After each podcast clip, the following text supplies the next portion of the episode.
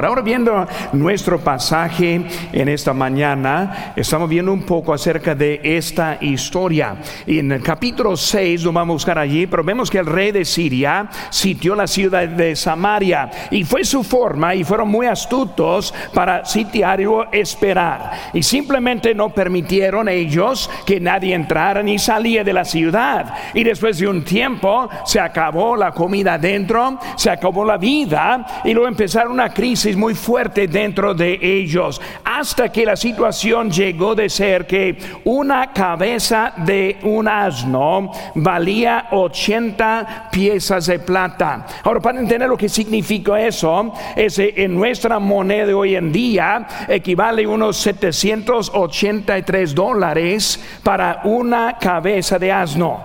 Algo caro para comer así. Y luego, hasta peor, vemos que la cuarta parte de un cab de estiércol de palomas. Estaban comiendo hasta el estiércol y eso era, este, era una cantidad de como medio litro en, en la forma seca y lo valió por 50 dólares. Obviamente ellos no pudieron comer, no pudieron sobrevivir y hasta que llegaron de empezar a comer hasta seres humanos también. Pero vemos que ellos llegaron al punto de la muerte. ¿Qué vamos a hacer con esta vida? Vemos ahora en la historia, también la historia de los cuatro leprosos, los cuatro hombres leprosos que estuvieron llegando allí. Debido a su enfermedad, ellos fueron rechazados de la sociedad, ellos vivieron, vivieron hambre y también estaban al punto de morir. Y hermano, vemos en la vida, todos pasamos por tiempos difíciles. Este mundo genera dificultades en nuestras vidas. No hay nadie que está extinto de dificultades, algunos con más que, que otros, pero todos tenemos el mismo problema. Vivimos en un mundo de pecado. Vemos la desobediencia, la decepción, los problemas que hay en ese mundo. Vemos a los matrimonios en problemas, separaciones, divorcios, y vemos que muchos sufren y viven en muchas, muchos familias divididas, muchos problemas que hay, y luego obviamente las enfermedades y la muerte. Pero saben que Dios sabe todo. Dios este nos conoce. Él sabe lo que nosotros necesitamos para tener nuestra vida. Hasta que cuando vemos esta historia, el rey se había abandonado a Dios. Y con ese abandono vino esta situación en donde vivía. Y al final vemos que Él pone su fe en Dios de nuevo y fue una manera para arreglar la vida de Él. Muchas veces no entendemos lo que Dios está haciendo en nuestras vidas. Solo vemos los problemas, solo vemos lo negativo, solo vemos que es difícil la vida, no entendiendo que Dios está tratando hacer algo también en nuestras vidas. Pero muchas veces no aprendemos. Muchas veces perdemos lo que Dios está haciendo en nuestras vidas. Pues esta historia está hablando de pide algo difícil y esperar la dirección de Dios en la vida. Dios nos quiere enseñar. Dios quiere hacer algo especial en nuestras vidas. Ahora recuerden, Él está preparando lugar para nosotros.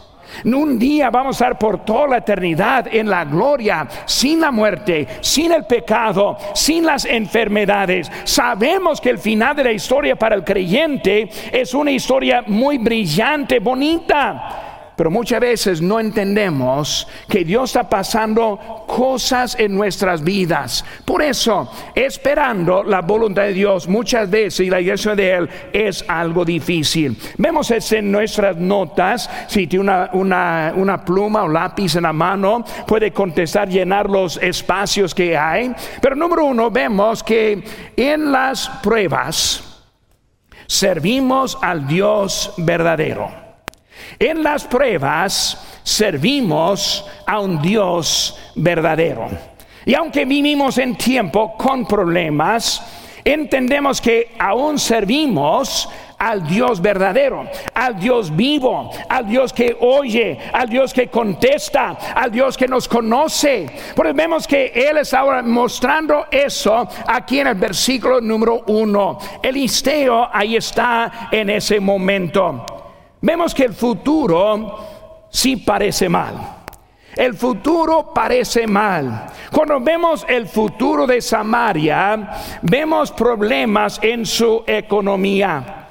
Ellos tuvieron falta de empleo. Ellos encontraron inflación, falta de los productos básicos.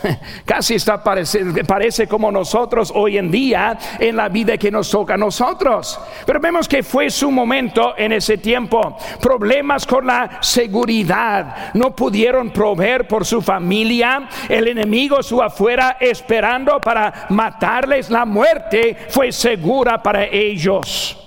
Y aparte de eso también problemas con la dirección.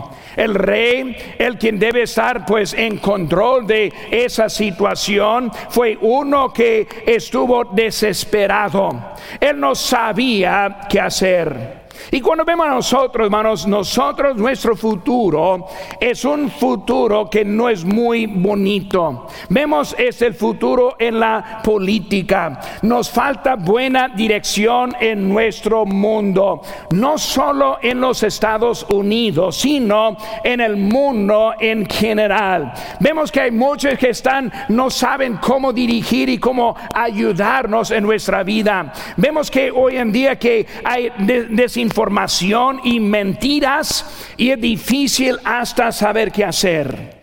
Ahora voy a poner una, una, este, un comercial aquí en medio. En una semana más vamos a ir a votar en nuestro país. Espero que sepan a lo que está votando. Espero que están informándose de lo que son las proposiciones que están poniendo en el papelete de voto. Espero que están informados para votar correctamente. Déjeme decir, hermanos, somos creyentes en Cristo. Nosotros no votamos nuestros deseos, votamos los valores cristianos. Si alguien está para el aborto, nosotros estamos en contra de ellos.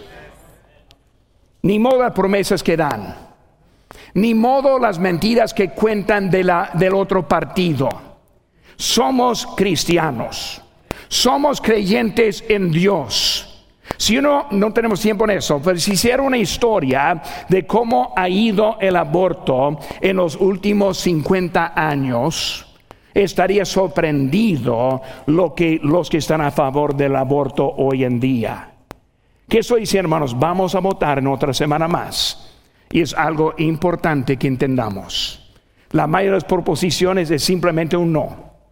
Pero debe estar informando para poder votar no según su deseo o lo que está escuchando o cómo le cae el político, sino lo que dice la palabra de Dios.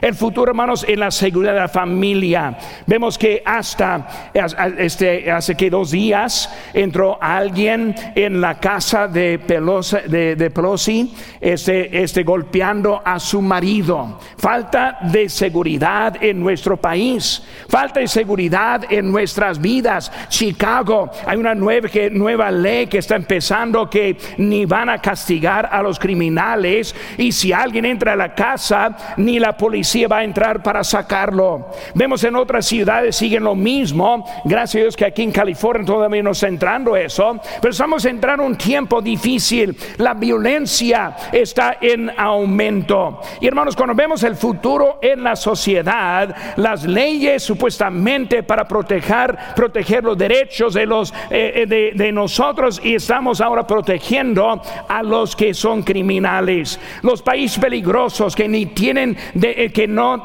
no tienen para detener la violencia que vemos, vemos los que están queriendo hacer la maldad en ellos. Estamos en un tiempo, bien al futuro, hermanos, no hay mucha esperanza. Vemos también en Ciso B, culpan a Dios por su propio mal culpan a Dios por su propio mal. Otra vez en capítulo 6, por el tiempo no vamos a leer allí, pero vemos que este el rey él quiso quitar la cabeza del profeta. Ahora está entrando un tiempo difícil y en vez de culpar lo que es culpable, culparon al varón de Dios, últimamente quisieron culpar a Dios. Y así están viendo, hermanos, en este día. Pero el rey culpó a Eliseo, quería la cabeza de él. Él convirtió lo bueno en malo. Eliseo era el varón de Dios. Él predicó el arrepentimiento al pueblo. Su ministerio era bueno para el pueblo, pero el pueblo rechazó la palabra de él. Y hermanos, como vemos hoy en día, hay muchos que culpan a Dios. Esta semana fue un joven que tenía su Biblia en la mano. Llegaron algunos para quitarle la Biblia. Estoy hablando aquí en los Estados Unidos. Quitarle, quitaron la Biblia. Empezar a romperla. Y con su ira tan grande empezaron hasta comer las páginas de esa Biblia. Hermanos, vemos que está ahora muchos en contra de lo que Dios está haciendo y culpan a Dios cuando la culpa era de ellos. Acab, digo, Acab y Jezabel mataron a Nabal en la historia por su viña y Dios dijo que él le castigaría por su maldad y lo encontramos en Reyes capítulo 21. Vemos que ese castigo fue pasado hasta su hijo Joram, quien fue el rey actual en ese momento. Hermano, debemos entender que Dios sabe lo que está pasando. Él sabe. Él ve la maldad. Los que los malos no van a escapar la ira de Dios. Nosotros que estamos viviendo debemos tener cuidado cómo reaccionamos a las pruebas en donde vivimos.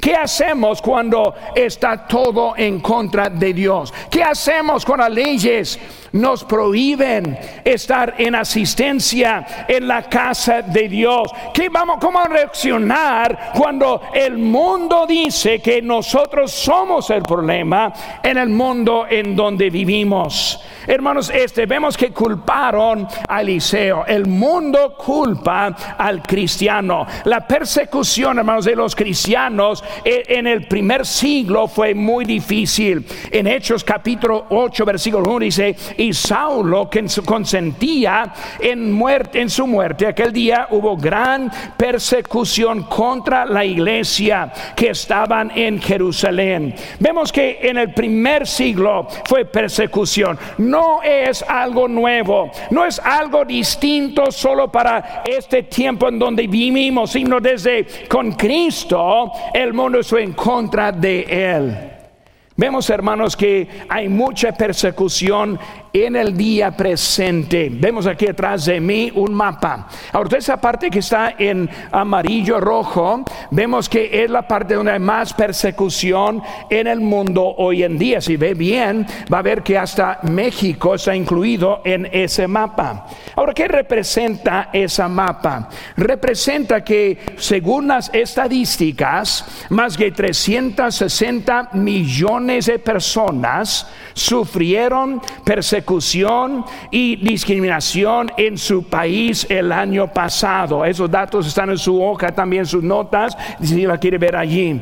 Eso representa, hermanos, de una persona en cada siete en ese mundo sufre persecución. No estoy hablando cuando fue Saulo. No estoy hablando en lugares donde están, estoy hablando en todo el mundo y en este siglo. 5.898 cristianos fueron asesinados, un aumento de 24% desde el año 2020. Ahora, cuando hablo de eso, hermanos, yo estoy hablando de los que fueron asesinados por su fe, por su nada más, entrando en iglesias para matar a la gente, matándoles solamente porque son cristianos. Vemos, hermanos, también que 5.110 iglesias fueron atacados o cerrados, un aumento de 14%. 6.175 cristianos fueron arrestados sin juicio. 3.829 cristianos fueron secuestrados, un aumento de 124%. Hermanos, vemos que hoy en día estamos viviendo en los tiempos como este Eliseo. Vemos que el cristiano está considerado como la plaga de la sociedad. Cuando vemos, hermanos, un periódico que salió hace pocos meses, dice que el nacionalismo cristiano es la amenaza más grande para la libertad religiosa de los Estados Unidos. Es lo que opina la política en este, porque fue un político que dijo eso. Están viendo, hermanos, que hoy en día están viviendo en tiempos difíciles. Y en los tiempos difíciles culpan a Dios. La inflación, el costo de gasolina, la vida tan difícil. Quien tiene la culpa es Dios quien tiene la culpa. Y por vemos es el mundo igual con vivir ellos que vivimos hoy en día. Vemos que Coram, el rey Coram, él culpó a Dios. Pero cuando vemos la Biblia, hermanos, muchos sufrieron dificultades. Job, vemos que Job en la vida que tenía no culpó a Dios. Vemos a José, el que fue vendido a la esclavitud, nunca culpó a Dios. Daniel, cuando estuvo sentado en el foso de leones, no culpó a Dios. Los cuatro hebreos, los tres hebreos que estuvieron en el horno ardiendo, no culparon a Dios. Por eso no es algo natural, sino es algo de una decisión. ¿A quién servimos en este día? ¿Quién es el que da la vida? ¿Quién es Él quien prepara el lugar para nosotros? Debemos entender cómo el mundo quiere traernos afuera de lo que es de Dios. Pedro entendió una verdad muy tremenda en Juan 6:68 cuando él dijo, le respondió Simón Pedro, Señor, ¿a quién iremos? Tú tienes palabras de vida eterna. ¿A dónde iremos en esa mañana? ¿Quién tiene la verdad? Pues solo Dios tiene la verdad para nosotros.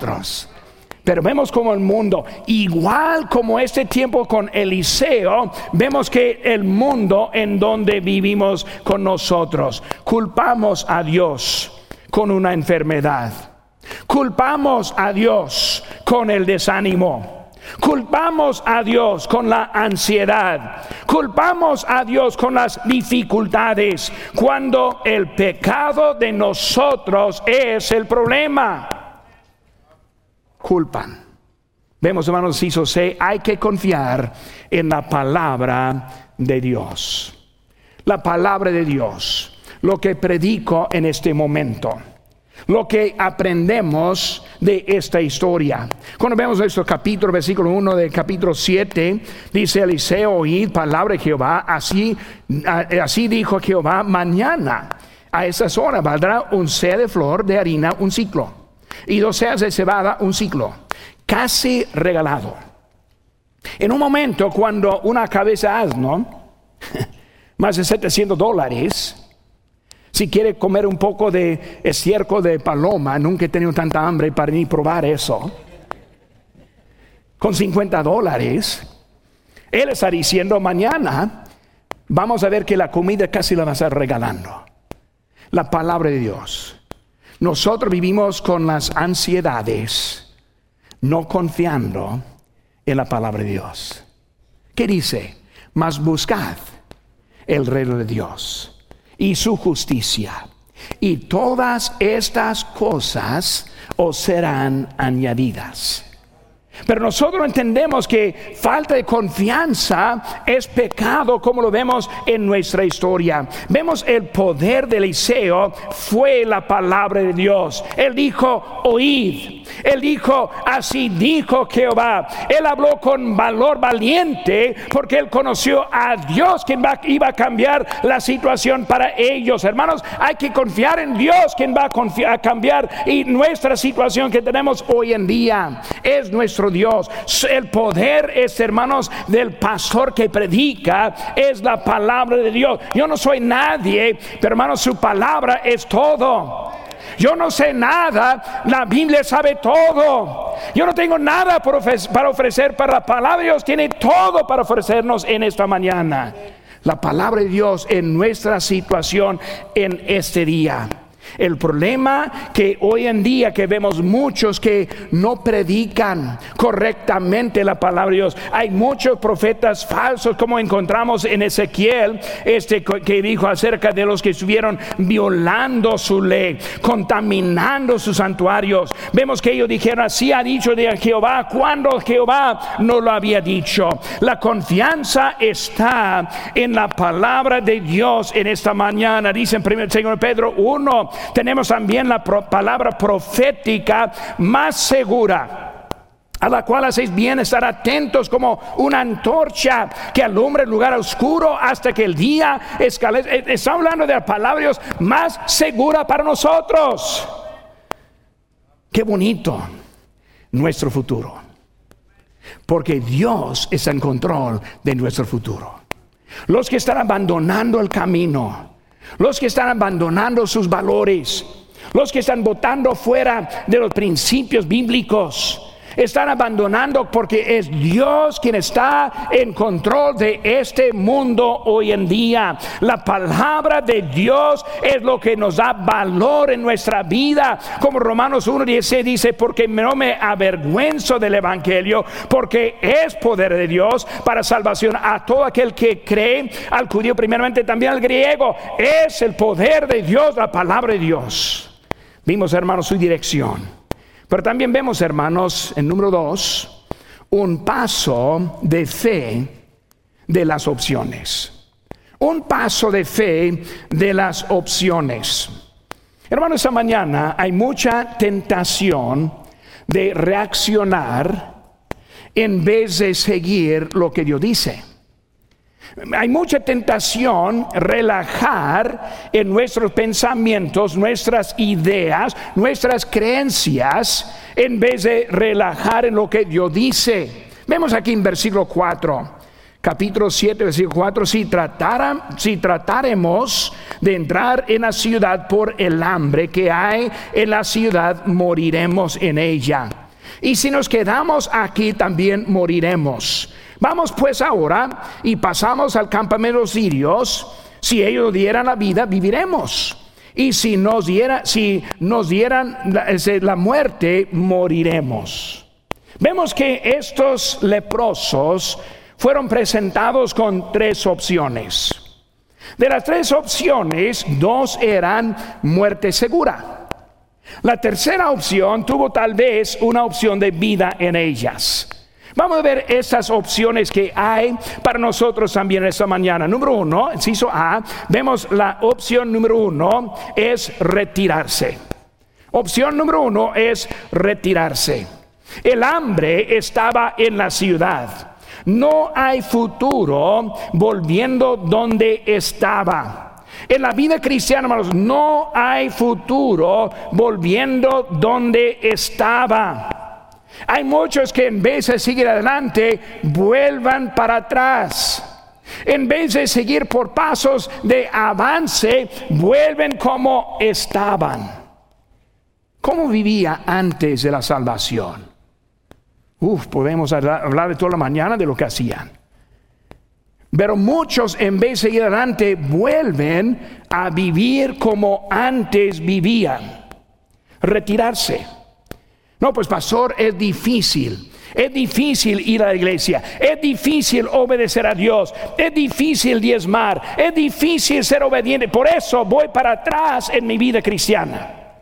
Hermanos, eso significa la muerte segura.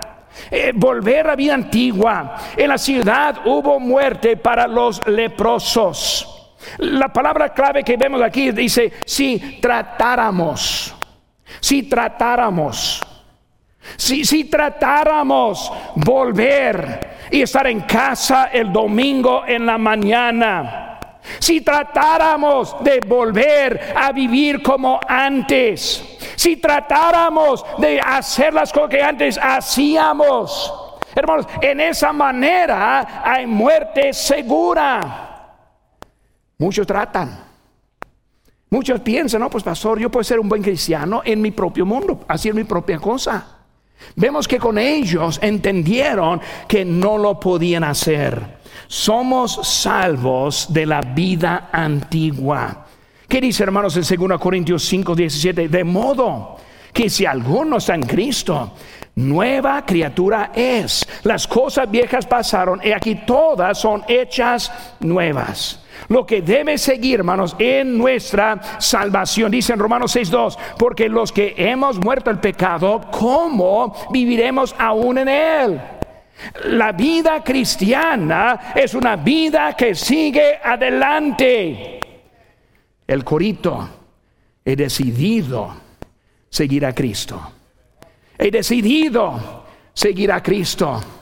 He decidido seguir a Cristo. No vuelvo atrás, no vuelvo atrás. Estos leprosos, ¿qué haremos? ¿Volvemos? Y en volver seguro vamos a morir. Vemos la opción número dos, hermanos. El número dos es no reaccionar. No reaccionar. No moverse significaba morir. Ellos estaban en una posición difícil, rechazados por la comunidad, un lugar de peligro fuera de la ciudad y sin recursos. Ellos en ese momento tenían opción, vamos a volver a la ciudad, que significa moriremos. Pero también podemos quedarnos donde estamos y moriremos. Nuestra vida está presentada con opciones en esta mañana. Hay muchos que quieren volver. Llegaron a casa de Dios, recibieron a Cristo como su Salvador. No, pero pastor, voy a volver a mi vida muerte espiritual hay. Hay que avanzar. No, pues pastor, aquí me quedo. No voy a avanzar, no quiero moverme. Así fue para ellos también, fue la muerte para ellos también. Vivimos la vida con muchas decisiones ya hechas. Vida de pecado, vida de desobediencia. Y muchas veces la vida de su pasado provoca desánimo y decepción. Muchos están paralizados porque viven en su pecado. Hermanos, es tiempo de despertarse y movernos en la vida, porque si queda igual, morirás. Ven qué dice aquí, hermanos, en, en Romanos 13, 11, en esto conociendo el tiempo que ya es, es ya hora de levantarnos del sueño, porque ahora está más cerca de nosotros nuestra salvación que cuando creíamos. Amigo, en esta mañana que ha entrado, todavía que no conoce a Cristo, si sale igual, morirás. Hay que movernos, hay que avanzarnos si está en desobediencia, si sigue así, morirás. Si estás en pornografía, si estás en los, las cosas malas en este mundo, los vicios que hay, morirás. Hay que dejar, hay que despertarnos y seguir adelante en nuestra vida. Uno es retirarse. Uno es no reaccionar. Número tres. Opción número tres, tomar un riesgo. Tomar un riesgo. Levántate y haz algo. No, pues pastor, no soy seguro. No soy seguro de esto de la salvación. No soy seguro de lo que está predicando la palabra de Dios. Bueno, pues quédese, va a morir. Regrese, va a morir. Toma el riesgo, toma el riesgo. Yo voy a aceptar a Cristo para ver. Voy a aceptarle para darle la oportunidad de hacer algo grande en mi vida. Dios quiere usarnos, pero muchas veces requiere un riesgo. Otra palabra para un riesgo es la fe. La fe. Sin fe es imposible agradar a Dios. Un fe significa un paso, aunque no sabe cuál es el fin de ese paso.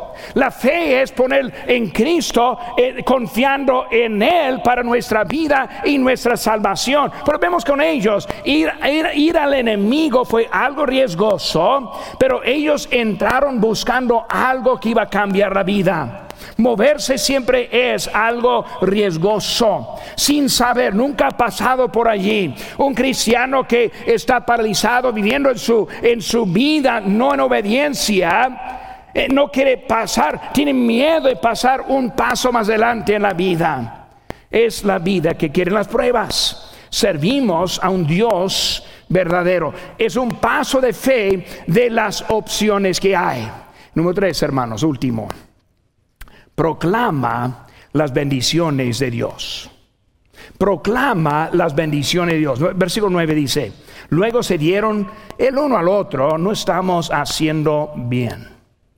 Hoy es el día de buena nueva y nosotros callamos. No es bueno.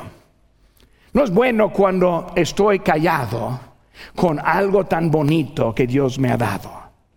No es bueno ser callado cuando Dios ya nos ha dado bendiciones en nuestras vidas. ¿Cuál es el propósito de su vida en ese día? A Dios damos gloria. Ese, especial que fue cantado es su canto o solo de, de Israel. ¿Está viviendo la vida como debe de vivir? Proclama este proclama este las bendiciones de Dios. Encontraron su suministro encontraron suministro para su necesidad. Encontraron suministro de para su necesidad. Versículo 8 cuando los leprosos llegaron a la entrada del campamento entraron a la tienda y que comieron bebieron. Voy a dejar el cierco para los otros Aquí hay una chuleta. Si quieres seguir viviendo el mugre de este mundo, así es. Es cierto. Hay palomas afuera, podemos encontrar unas. Si quieres ir tras de yo puedo encontrar algunos depósitos. Pero para ellos encontraron lo que necesitaban en su vida. Cuando yo veo la vida cristiana, y la cosa que me emociona más que todo es ver una persona que acepta a Cristo, su vida empieza a transformar, empieza a encontrar el gozo como nunca. Hay unos que yo puedo contar que yo conocí antes de salvación. Una pobre hermana llegó a la iglesia y eh, su apariencia pues me asustó. Fea. Eh, mucho fue su expresión. Pero, uff, ¿quién es ella? Y aceptó a Cristo. Pocas semanas después, su apariencia muy diferente, su sonrisa contagiosa, su vida transformada. Es lo que hace el Evangelio. Nos transforma. Usted no conocen al pastor Collins verdaderamente conoce al quien fue redimido y cambiado y transformado por el poder de Dios en mi vida. Y Él quiere hacer lo mismo para todos nosotros en este día. Por eso ellos encontraron lo improbable se hizo probable, lo imposible se hizo posible. Con obediencia encontrará el cumplimiento de sus necesidades. Cristo sabe lo que realmente necesitamos en este momento. Pero pastor, mi dinero rinde no puedo comprar mucho. Pero pastor, la vida está difícil para mí. Yo entiendo. Pero pastor, tengo una enfermedad, algo que me ha hecho difícil la vida. Yo entiendo todo. La cosa es que Dios sabe lo que necesitamos para nuestras vidas. Muchas veces son las dificultades que nos trae más cerca del Señor las usa para nuestro bien. Este hambre que vemos cambió el corazón del rey y el corazón de, corazón de muchos. Muchos confiaron en Eliseo a través de lo que pasó. Cuando vemos antes de esa situación, vemos que nadie quiso obedecer. Ahora lo vemos ahora queriendo obedecer a Dios. Dios pasa circunstancias para nuestro bien en nuestras vidas. Vemos que encontraron también satisfacción. Versículo 8. Cuando los leprosos llegaron a la entrada del campamento, llegaron a una tienda y comieron, bebieron y tomaron de allí plata y oro y vestidos. Y fueron los que escondieron Encontraron más que simplemente la comida, sino algo de satisfacción, oro. Para un leproso que es oro, algo de la imaginación, algo que no es real para ellos. Leprosos no eran los ricos de la tierra, sino los más pobres. Y ahora vemos que ellos encontraron algo hasta más que hubieran podido tener. Dios nos da lo que necesitamos. Hay recompensa en la obediencia a Dios. 1 Corintios 15, 58. Así que hermanos míos, amados, estad firmes y constantes, creciendo en la obra del Señor siempre, sabiendo que vuestro trabajo en el Señor no es vano. Su presencia ahora no está en vano. Su obediencia no está en vano. Poniendo su fe en Cristo en esta mañana no está en vano. Es algo que Dios quiere que sigamos en este día. No queremos salir igual como entramos. Queremos salir con más ánimo, con más obediencia, con más decisión servir a Dios. Vemos que con eso cambió todo hay satisfacción. Mateo 11, 29. Llevad mi yugo sobre vosotros y aprended de mí que soy manso y humilde de corazón y hallaréis descanso para vuestras almas, porque mi yugo es fácil y ligera mi carga. Nunca piensa que es difícil servir a Dios. La recompensa siempre es mucho más que lo que cuesta. El yugo, ¿qué es el yugo? Fue usado para dominar a un animal, un bestia, y luego para llevar una carga. Cristo dice, el mío es fácil. Es fácil. Es fácil servir a Dios en realidad. El problema es que nunca ponemos en esa posición para servir. Cristo quiere bendecirnos. Pero muchas veces nos falta la fe para ese paso de obediencia, para seguir adelante con lo que Dios quiere con nuestras vidas. Enciso C. Encontraron la salvación para el pueblo. Recordando, en ese pueblo, comiendo cabeza de asno, comiendo estiércol de paloma. Estoy hablando de ricos, los que tenían más, así comieron. Otros comiendo, comiendo sus hijos. Que están viendo que una situación muy difícil y ahora un lugar salvo. Tal vez aquí en esta mañana y ha llegado y no tiene la certeza de la vida eterna. Cristo vino y ofreció la vida eterna. Ese ofrecimiento es para todos. No hay ninguno que está aquí que no puede salir ahora con la salvación. Es algo seguro. Pero hay que entender lo que Dios hizo por nosotros. No simplemente saliendo, pensar, ah, yo soy salvo. hay que pasar los pasos. ¿Cuáles son los pasos? Número uno, reconocimiento. Dice la Biblia que somos pecadores, por cuanto todos pecaron y están destituidos de la gloria de Dios. Primera cosa, entender, somos pecadores, somos separados de Dios, apartados al destino del infierno. Cristo nos quiere rescatar de ese estado de perdición.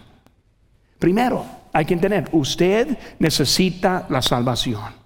Sin la salvación va a morir e ir al infierno. Pero Dios no quiere eso, por no se paró ahí.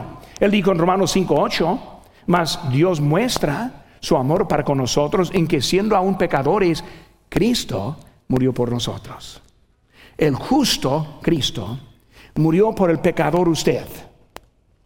Cristo justo murió por el pecador yo. Cristo tomó su castigo. Cristo tomó mi castigo. Pues primero entiendo, tengo necesidad. Número dos, Cristo pagó por esa necesidad. Cristo ya pagó por sus pecados. Cristo sufrió por usted ya. Entonces, ¿cómo lo aplico a mi vida? Pues muy fácil. Dice la Biblia en Romanos 6:23, porque la paga del pecado es muerte, mas la dádiva de Dios es vida eterna. Cristo ahora nos ofrece salvación gratuita. No te cuesta nada. Si sales ahora pensando, pues yo voy a, obrar poco mejor, yo voy a ser mejor a mi, portarme mejor a mi prójimo, voy a ser mejor vecino, ya no voy a tomar, así todavía será condenado. Porque tiene que recibir ese regalo. Es lo que Cristo está diciendo. Usted es un pecador. Cristo murió por usted. Le ofrezco gratuitamente la salvación. ¿Cómo? Romanos 10, versículo 9. Si confesamos, perdón, si confesamos con, con tu boca que Jesús es el Señor y creyeres en tu corazón que Dios le levantó a los muertos, será salvo. Simplemente orar, Señor, entiendo que soy un pecador. Entiendo que tú pagaste por mi pecado. Entiendo que es un regalo que recibo y ahora simplemente por recibir ese regalo tuyo.